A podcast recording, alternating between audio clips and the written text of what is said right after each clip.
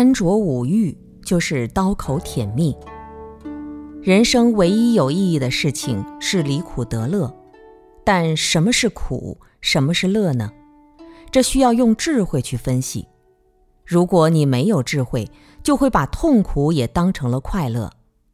佛经里比喻，小孩子贪图刀刃上的蜂蜜，舌头一舔就被割掉了。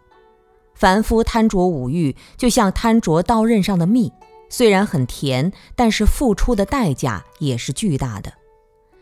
没有学习佛法的人，基本上都会把世间的五欲作为人生的快乐来追求。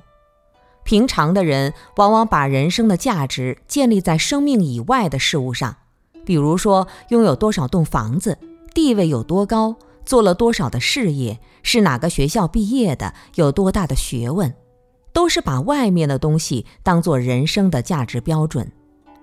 有智慧的人。虽然财色名食睡都需要，但是不以这些作为人生的方向。其实真正有意义的是改善行动、言语、思想活动。这时你就会开始把向外的眼光收回来，关照自己的生命。